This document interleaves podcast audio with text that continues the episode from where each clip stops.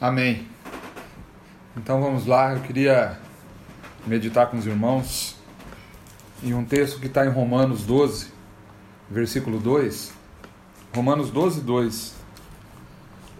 E eu espero que nessa noite a nossa, a nossa esperança seja fortalecida no Senhor. E eu vou estar tá pedindo para a Miriam, para ela ler algum texto que eu vou os microfones vão estar fechados, né? Então eu vou pedir para a Miriam ler alguns textos para mim aqui. Tá ok? Então vamos lá. Romanos 12, capítulo, capítulo 12, versículo 2. Pode ler, Miriam. E não vos conformeis com este século, mas transformai-vos pela renovação da vossa mente, para que experimenteis qual seja a boa, agradável e perfeita vontade de Deus. Amém? Todo mundo acompanhou aí, né? É, então, esse texto de Paulo aos Romanos, ele fala que se a gente pegar o versículo e ler o contrário, né?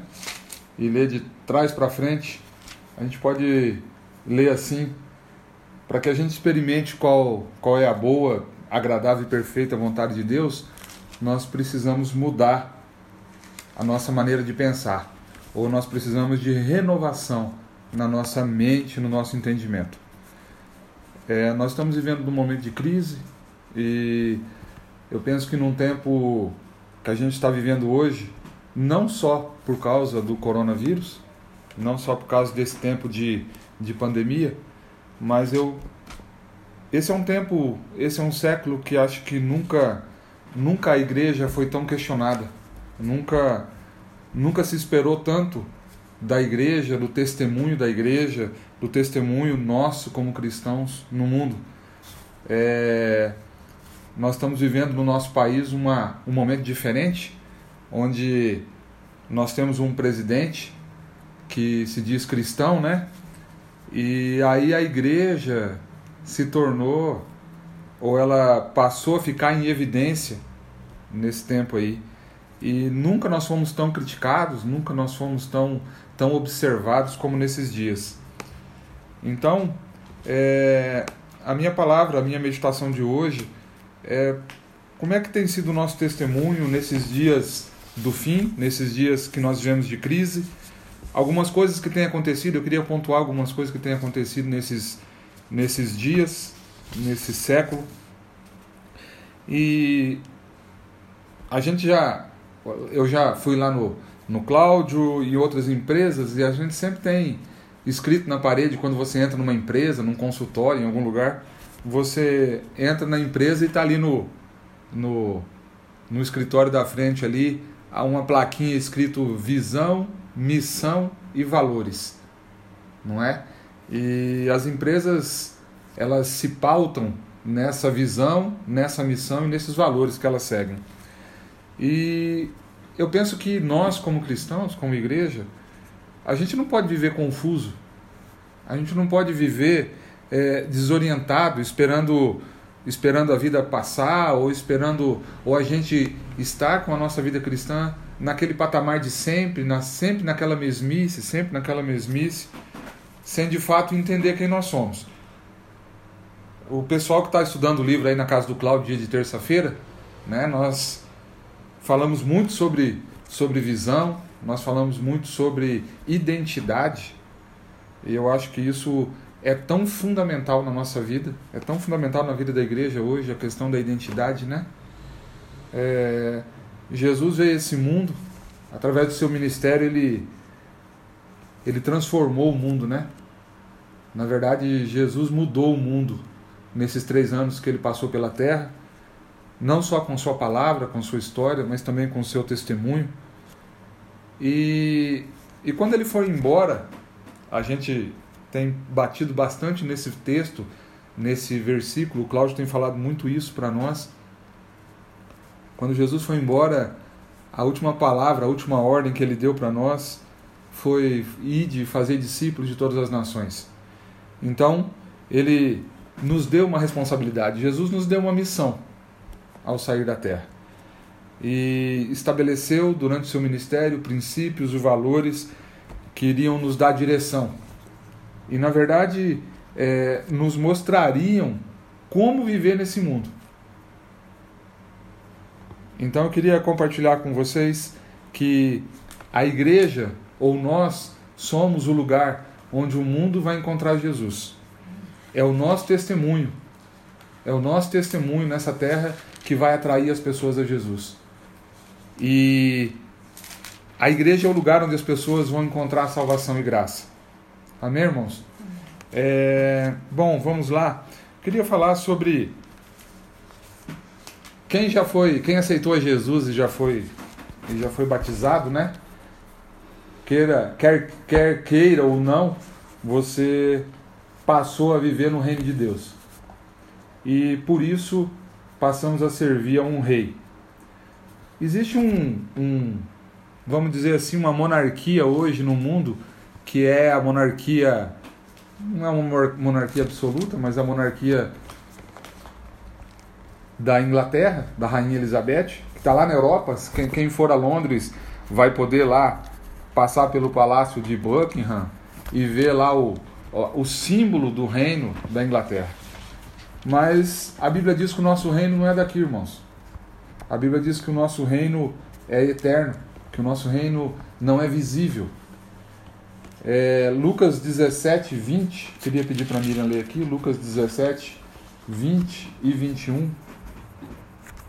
Posso ler? Pode ler. 20 e 21, Lucas. Fala mais alto, mano. Interrogado pelos fariseus sobre quando viria o reino de Deus, Jesus lhe respondeu: Não vem o reino de Deus com visível aparência, nem dirão, ei-lo aqui ou lá está, porque o reino de Deus está dentro de vós.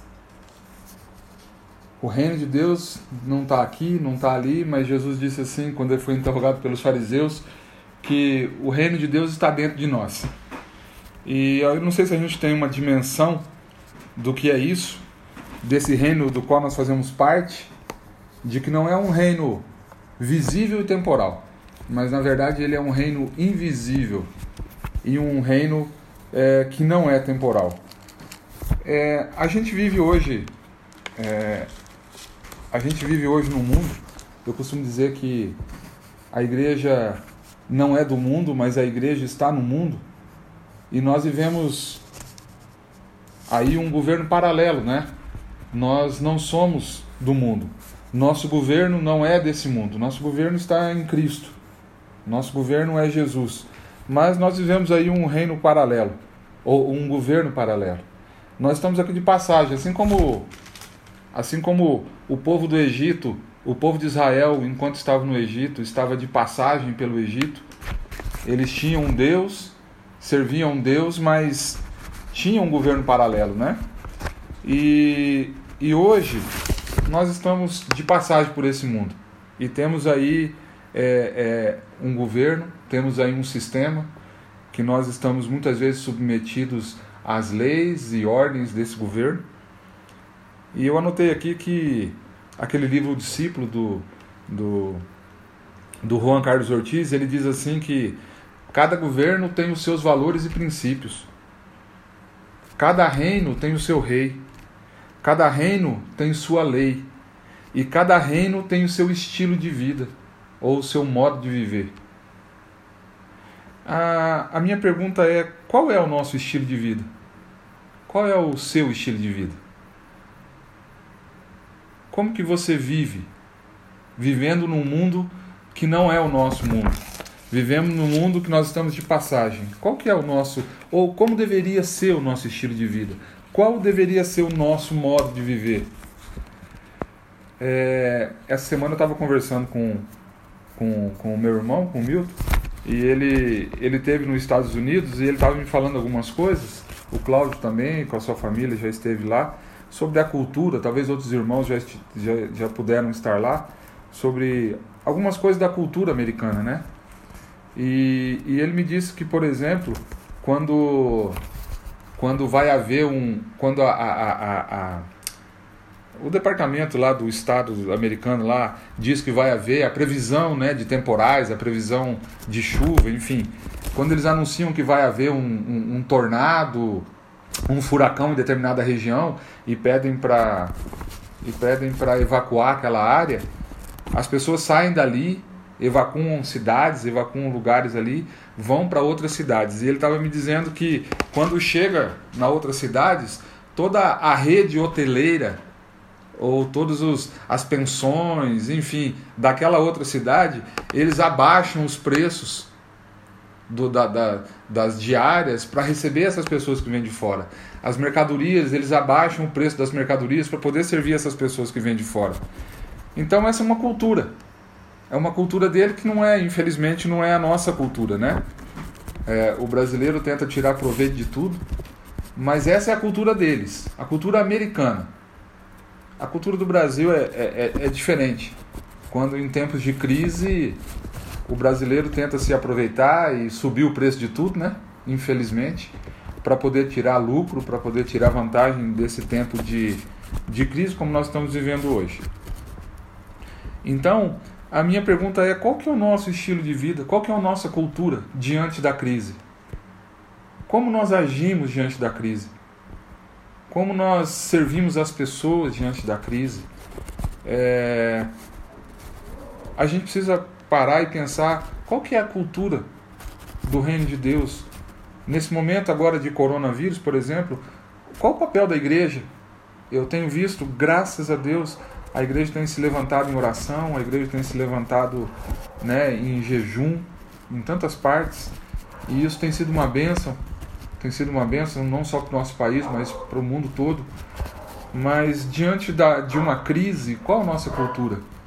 E quando não estamos em crise? Qual o nosso estilo de vida? É, muitas vezes nós abrimos os. Hoje, principalmente, né? A gente abre os jornais, assiste os, notici os noticiários aí. E não só por causa do coronavírus, mas basta a gente ligar a televisão e o que, que a gente vê na TV hoje? O que, que a gente escuta no noticiário hoje? É, além de morte, além de guerra, violência, injustiça, corrupção imoralidade, né? Por que, irmãos? É, a Bíblia diz que o mundo, esse sistema chamado mundo e o seu governo, eles têm se levantado contra a cultura do reino de Deus. Eles têm se levantado contra o reino de Deus. É, naquele livro é, Não, Amei, Não Ameis o Mundo, de Wakmani, ele diz que tudo conspira contra o reino de Deus todo o sistema, a Bíblia diz que o mundo jaz no maligno e todo o sistema mundano está nas mãos do diabo. E esse sistema tem conspirado contra a igreja. Eu penso que nunca a família foi tão atacada. Acho que na história nunca a família foi tão atacada como tem sido ultimamente, né? É, como a família, essa instituição tem sido atacada por esse sistema chamado mundo. A igreja tem sido muito atacada por esse sistema chamado mundo e tudo tem se levantado contra o nosso, contra o estilo de vida e contra o governo do nosso reino. É... Eu acho que nós estamos passando, irmãos, vamos é, é... uma crise muito maior que o coronavírus.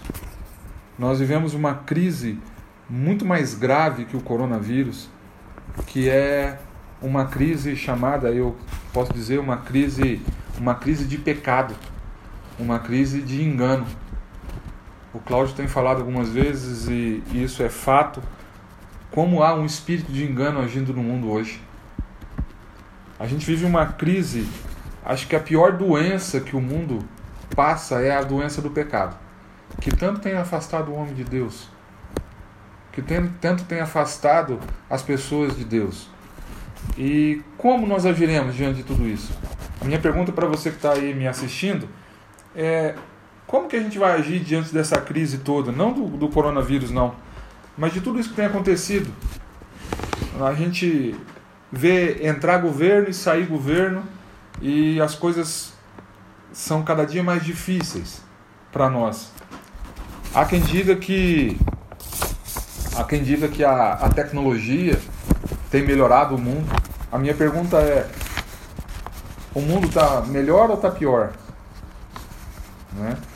Eu sei que a tecnologia tem o seu valor, tem, inclusive nós estamos usando dela hoje, agora aqui, né? Se não fosse a tecnologia, não poderíamos estar reunidos aqui. Mas o fato é que é que o Espírito de Anticristo já está operando na Terra, irmãos. O mundo não vai ficar melhor. Me desculpe aí os mais os que acreditam nisso que o mundo vai melhorar, mas o mundo não vai melhorar. Esses dias a minha mãe está me assistindo aí, eu falei para ela, esses dias a gente estava lá na casa dela e ela falou assim, estava orando e por causa dessa crise, né? E eu falei para ela, mãe, Deus não vai retirar sua mão. Nós temos que orar pela nossa casa, pela igreja, para que Deus nos livre, para que Deus nos guarde, mas está escrito na palavra de que essas coisas iriam acontecer. Sabe, eu tenho, eu, vocês também têm recebido, eu acho que muita mensagem pelo WhatsApp. Irmãos, e, e, e eu não sou contra, de maneira alguma, contra a profecia, mas nesse momento levantam-se tantos profetas para dizer coisas que estão escritas há tanto tempo. E por isso que a Bíblia diz que nós temos que julgar as profecias, guardar as profecias, né? E são, é tudo que está escrito. Deus vai vir buscar a sua igreja. Deus vai vir nos buscar. E essas coisas precisam acontecer e vão acontecer. E vão acontecer. Então, é, é, o, esse espírito de engano, essa crise de pecado, esse ataque, né, é, nós temos recebido aí notícias de que o governo chinês tem aproveitado essa, essa crise com, com o coronavírus e tem atacado a igreja na China. Então, essa perseguição, esses dias atrás, eu estava conversando com uma, uma profissional da área é, é, é de ensino e ela estava me falando como dentro das universidades e das faculdades tem havido uma, um, um, discurso de ódio, um discurso de perseguição contra os cristãos, contra a igreja, contra a nossa fé. Né? A gente achou que, que talvez a, a, perseguição, a nossa perseguição ainda não é no corpo, não é na carne, não é no sangue, mas já tem, já tem aparecido uma perseguição, uma perseguição no Brasil, né? a igreja, e mais do que nunca nós precisamos estar atentos àquilo que que está acontecendo no mundo. Eu coloquei quatro, eu listei quatro coisas aqui que têm acontecido, irmãos, porque muitas vezes a gente está, tem muito cristão brincando de ser crente, tem muito cristão brincando de ser cristão, acha o evangelho bonito, acha o evangelho é, atrativo, parece uma filosofia bonita de vida, né? E Infelizmente, tem algumas pessoas que ainda não entenderam o Evangelho de Jesus. A simplicidade do Evangelho e o poder do Evangelho. É... E essas pessoas, quando eu falo que muitos estão brincando de ser crente, é porque se dizem cristãos, afirmam que são cristãos, vão à igreja, congregam, até tomam ceia, mas as suas atitudes e aquilo que eles fazem não tem nada de cristão. As suas atitudes e os seus e as suas e o seu estilo de vida não tem nada a ver com o estilo de vida do reino de Deus, de um cidadão do reino de Deus. Queridos, eu listei quatro coisas aqui que têm acontecido e que têm aumentado muito no mundo hoje. Primeiro eu queria que a Miriam lesse 2 Timóteo 3, 2 Timóteo, segunda carta de Paulo a Timóteo, capítulo 3, versículo 2 até o versículo 5. 2 Timóteo 3. 2 Timóteo 3, 2 ao 5. Olha só essa pequena lista que Paulo disse que aconteceria nos últimos dias. Eu queria que você prestasse bastante atenção nesse, na leitura desse texto.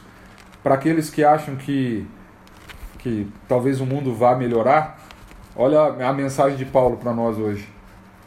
2 Timóteo 3, vou ler a partir do 1.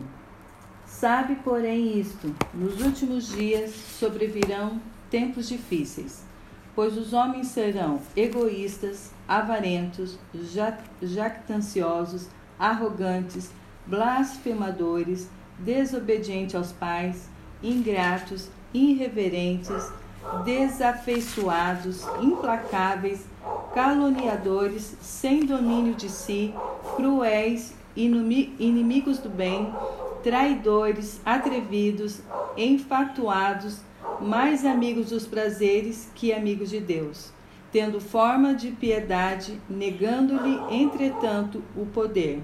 Foge também destes. Amém? Perceberam a lista? Que Paulo diz que é uma listinha até mais ou menos, né, irmãos? Quem conhece algum desses aí? Será que está acontecendo isso hoje? Né? É, esses são os últimos dias. Esses são aqueles que, que Paulo disse que aconteceria nos últimos dias. Como seria o homem nos últimos dias? E a gente basta a gente olhar para o lado, ligar a televisão e a gente vê essa, essa lista acontecendo todos os dias. Eu, eu anotei quatro coisas aqui, irmãos, é, que são próprias do nosso dia e que nós vamos perceber de como, como o mundo tem o mundo tem se levantado contra nós. Eu coloquei nos últimos dias agora é, a maldade do ser humano está aumentando. O mal está cada vez mais enraizado, tornando-se cada vez mais explícito nesses dias. Irmãos, eu temo que se Jesus não voltar logo, os, essas, os nossos filhos, os nossos netos, eles vão encontrar um mundo muito mais hostil do que nós estamos vivendo hoje. Se Jesus não voltar logo, irmãos, eu não sei o que vai ser dos nossos filhos. Que mundo eles vão encontrar? Porque a maldade do ser humano tem se tornado misericórdia, muito explícita. É muita maldade no coração do ser humano. É, a gente está vendo aí, é, é, pelos noticiários, né? Os Estados Unidos comprando todas as máscaras, todos os insumos que eles conseguem no mundo. E o que é isso? Não pensa no próximo. Não, estão, não, não pensam naqueles outros países que precisam de tais insumos e que até compraram, mas que foram desviados para os Estados Unidos a gente, eu, hoje eu acabei de ver, hoje na, no noticiário, que um carregamento de, de insumos gigante de máscaras que a 3M tinha fabricado nos Estados Unidos e tinha vendido para a Alemanha. E quando chegou na Europa, quase chegando na Alemanha, essa carga foi confiscada para voltar para os Estados Unidos. Né? Então é, é, a gente vê assim, não existe misericórdia, não existe. A maldade tem se tornado cada dia mais evidente. Então, é não pensar no próximo. É, é, esse é um pensamento típico do mundo. É pensar em si mesmo. E custe o que custar, as pessoas vão passar por cima de qualquer coisa pelo seu bem-estar, apenas para se sentirem bem e fazer aquilo que querem, né? É... Então, a maldade está tá aumentando demais. E além da maldade no coração do homem, tem uma outra coisa que tem, se, que tem acontecido nesse mundo eu não sei se vocês têm percebido, mas uma, uma oposição ao nome de Jesus, uma oposição ao nome de Jesus Cristo. Quando a gente fala em Deus, quando a gente fala em Deus, até a palavra Deus ela é, vamos dizer assim, as pessoas até aceitam, né? Porque são tantos deuses por aí. Então quando você fala quando você fala em Deus e hoje principalmente aí por causa da crise que nós estamos vivendo do coronavírus, enfim, em, em tempos de calamidade as pessoas se voltam para Deus, né? Mas quando nós falamos do nome de Jesus, há uma oposição muito grande ao nome de Jesus hoje. É... Quando falamos de Deus, quase ninguém se importa. Deus é, é, é, é, existe um, eles dizem cada Deus é um só, todo mundo acredita em Deus. Então Deus é uma palavra que não que não causa muito espanto. Mas quando nós falamos sobre Jesus, muitos se espantam. Muitos se espantam, muitos se opõem ao nome de Jesus Cristo. Mas Jesus define Deus. É, eu, anotei, eu não anotei aqui, mas tem um texto de Hebreus que fala que ele é a imagem do Deus invisível. Ele é a expressão exata do seu ser. Ele disse: Eu sou o caminho, a verdade e a vida. E ninguém vem ao Pai se não for através de mim. Então, Jesus refuta qualquer, qualquer mentira, qualquer ideia, é, porque ele é o único mediador entre, entre o homem e o Pai.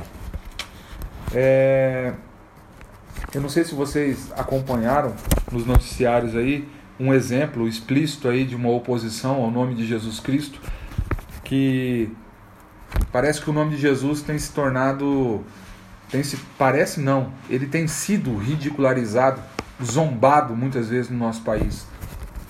Se vocês se lembram, há pouco tempo no Carnaval, é, escolas de samba é, trazendo o nome de Jesus em seus enredos de uma forma de blasfêmia, de ridicularização, de é, tirando sarro do nome de Jesus. Então, é, esse é apenas um exemplo. Acho que esse é apenas um exemplo do que, do que as pessoas aí estão fazendo com o nome de Jesus. Então, irmãos, nesses últimos dias, a maldade do ser humano, a oposição ao nome de Jesus. Quer ver? Tem um texto de João, João 15, 18 e 19. Olha só o que, que João. É, e antes que a Miriam, antes que a Miriam leia esse texto, é, quando eu estava escrevendo esse, essa palavra aqui, e me veio a, memória aí a, isso que eu falei das escolas de samba aí, ridicularizando o nome de Jesus, zombando o nome de Jesus. Qual é o sentimento que isso traz para nós? Qual o sentimento que isso causa em você? Irmãos, nós somos o povo de Deus, nós somos a igreja de Jesus Cristo. E eu sofro muito quando eu vejo isso. Eu sofro muito quando eu vejo as pessoas zombando o nome de Jesus. Jesus é o nosso rei, é o nosso governo. Jesus é o nosso amado. E sempre, sempre nós vamos nos opor, irmãos. Eu vou me opor a tudo aquilo que se opõe à verdade e à santidade de Jesus. Nós não podemos nos calar enquanto o nome de Jesus é ridicularizado e muitas vezes zombado pelo mundo. É, João 15, 18, 19. Se o mundo vos odeia, sabei que, primeiro do que a vós outros, me odiou a mim. Se vós fosseis do mundo, o mundo amaria o que era seu. Como todavia não sois do mundo, pelo contrário, dele vos escolhi por isso o mundo vos odeia. Amém, irmãos? Entenderam? Essa palavra diz: se o mundo vos odeia, saibam que primeiro ele odiou a mim. Então, isso já está tá escrito aqui pelo, pelo, pelo apóstolo João. E Jesus disse aqui: se vocês fossem do mundo, o mundo amaria o que era seu. Mas porque vocês não são do mundo, antes eu vos escolhi do mundo, é por isso que o mundo vos odeia. Amém? Então, assim, é, não espere que, que as coisas vão mudar, que a perseguição vai, vai dar um tempo, não espere que nós vamos ser benquistos pelas pessoas enquanto igreja, enquanto cristãos, porque isso tem que acontecer. É, o mundo, o seu sistema, o seu governo, ele se opõe a tudo o que é do Senhor. Ele se opõe a tudo o que é de Deus, inclusive a mim e a você e a igreja. É, outra coisa que eu anotei aqui também é outra situação muito comum nesses dias é a ação, e isso eu tenho visto bastante, nós temos visto bastante, é a ação de falsos mestres ou falsos profetas. E inclusive muitas vezes até dentro da igreja muitas vezes até dentro das igrejas por aí, a ação de pessoas que se dizem profetas, pessoas que se dizem pastores, mas que não são. Eu volto a dizer que existe um espírito de engano atuando no mundo, um espírito de engano muito forte atuando no mundo. E a palavra de Deus diz assim, ó, Mateus 24, 11. Levantar-se-ão muitos falsos profetas e enganarão a muitos. e depois Mateus 24, 5.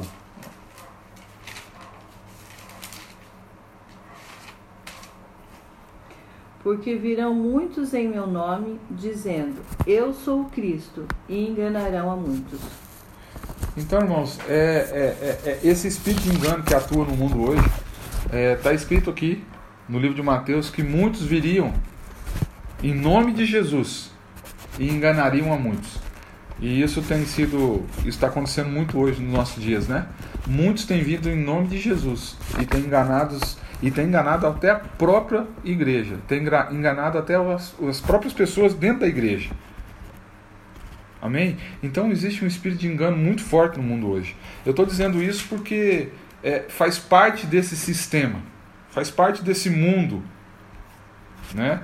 Faz parte desse mundo esse espírito de, de, de engano para tentar desviar aqueles que estão na igreja ou aqueles que são do Senhor.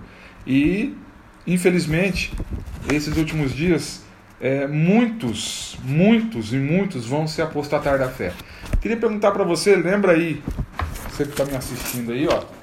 Você conhece alguém que caminhava bem com Jesus e hoje está desviado?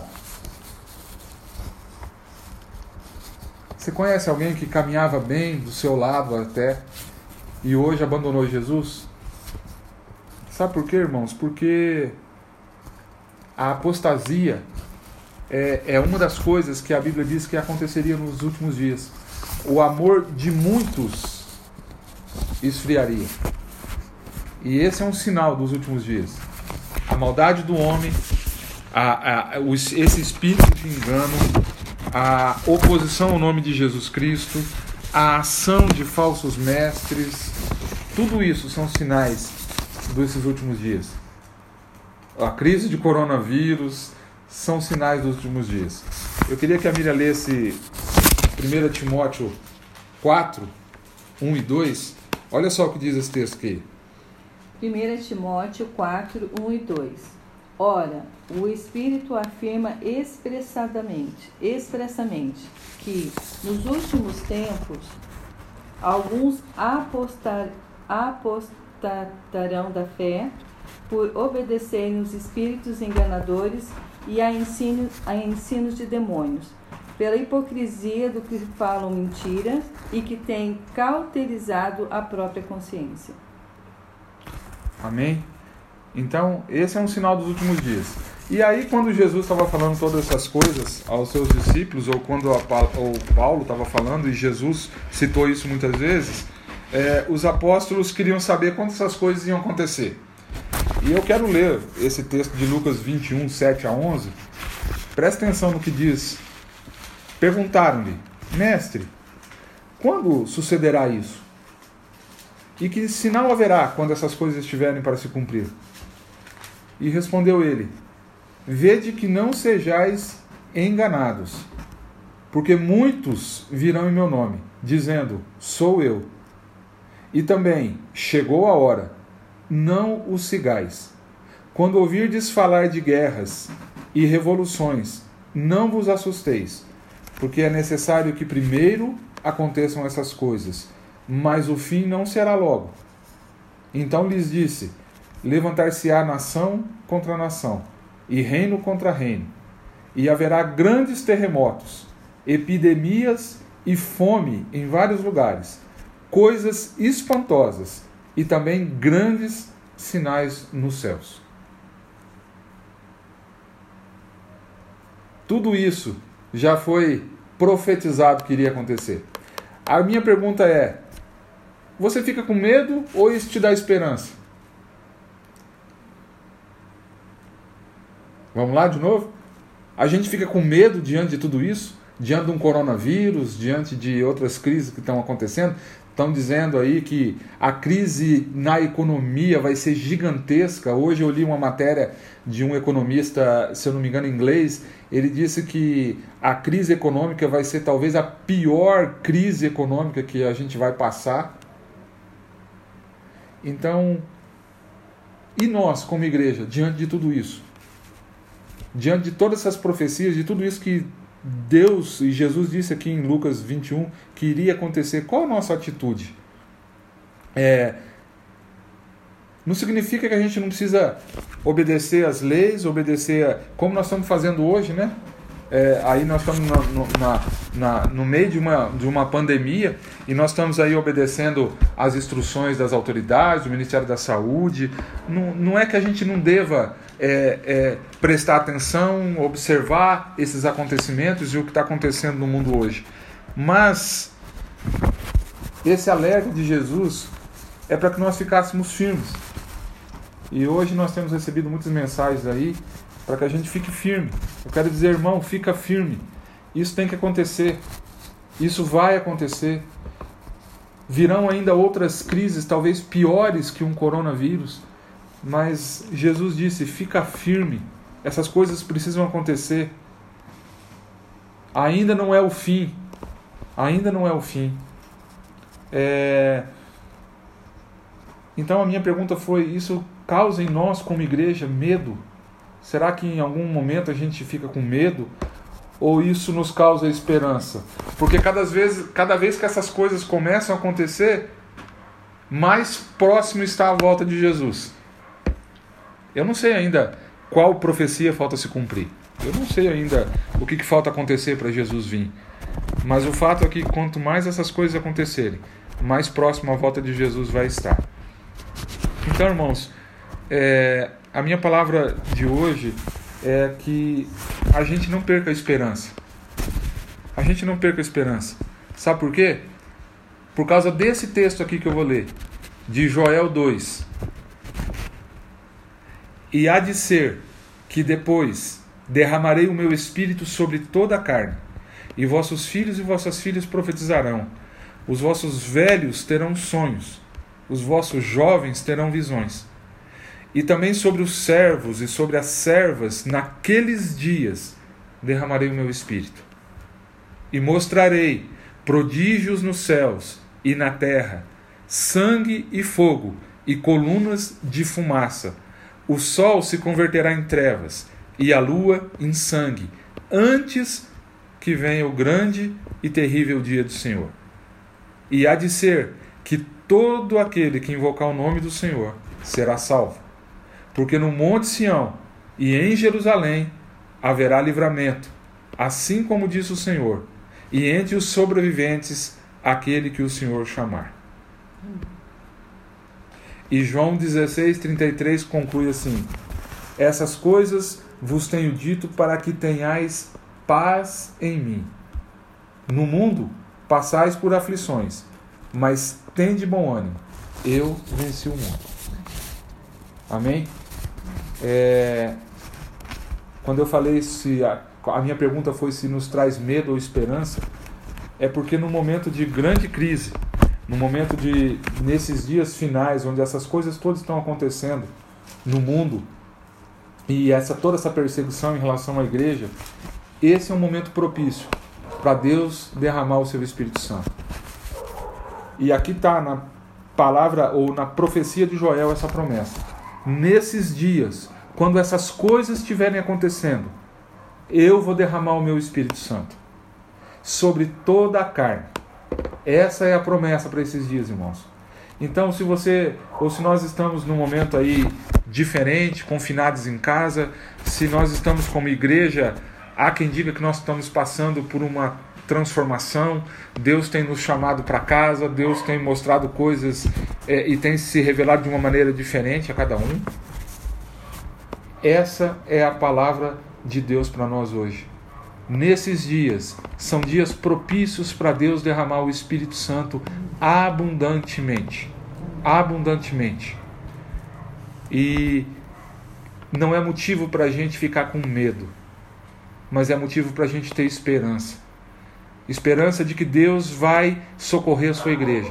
Esperança de que Deus vai derramar o seu Espírito Santo sobre a igreja e vai produzir um avivamento que muitos, muitos se chegarão ao Senhor nesses dias. Mas a gente tem que estar preparado, porque nós somos a igreja. Eles não vão correr para templos de areia e tijolo. Eles vão correr para a igreja viva que somos nós. E nós precisamos estar preparados para receber essas pessoas, irmãos. Amém?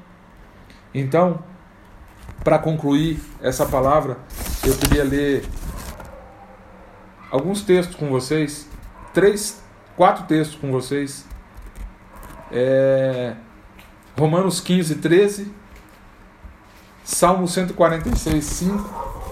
Eu vou ler aqui, eu tenho anotado aqui, Miriam. Salmo 146, 5 diz assim: Bem-aventurado aquele que tem o Deus de Jacó por seu auxílio e cuja esperança está posta no Senhor seu Deus.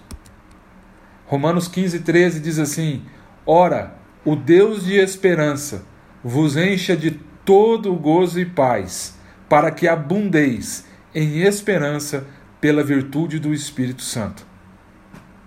E Romanos 5, 3 e 4 diz assim: e não somente isso, mas também nos gloriamos nas tribulações, sabendo que a tribulação produz a paciência, e a paciência, a experiência, e a experiência, a esperança. Amém?